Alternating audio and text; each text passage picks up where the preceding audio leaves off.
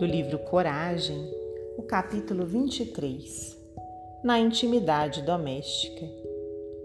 A história do bom samaritano, repetidamente estudada, oferece conclusões sempre novas. O viajante compassivo encontra o ferido anônimo na estrada.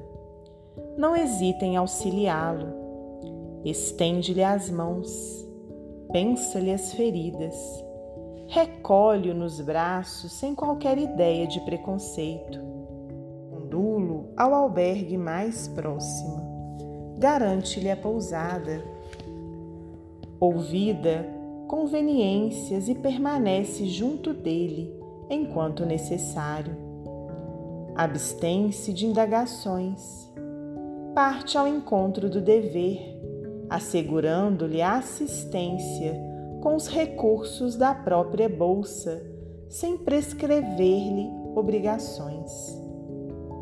Jesus transmitiu-nos a parábola, ensinando-nos o exercício da caridade real. Mas, até agora, transcorridos quase dois milênios, aplicamo-la, via de regra, unicamente às pessoas que não nos comungam o quadro particular. Quase sempre, todavia, temos os caídos do reduto doméstico. Não descem de Jerusalém para Jericó, mas tombam da fé para a desilusão e da alegria para a dor, espoliados nas melhores esperanças, em rudes experiências. Quantas vezes surpreendemos as vítimas da obsessão e do erro, da tristeza e da provação dentro de casa?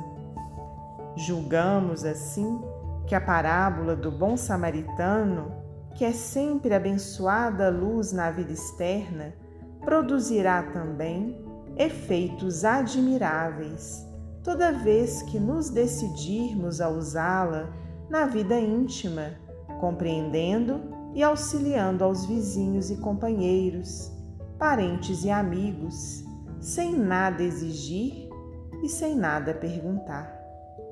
Emmanuel, psicografia de Francisco Cândido Xavier.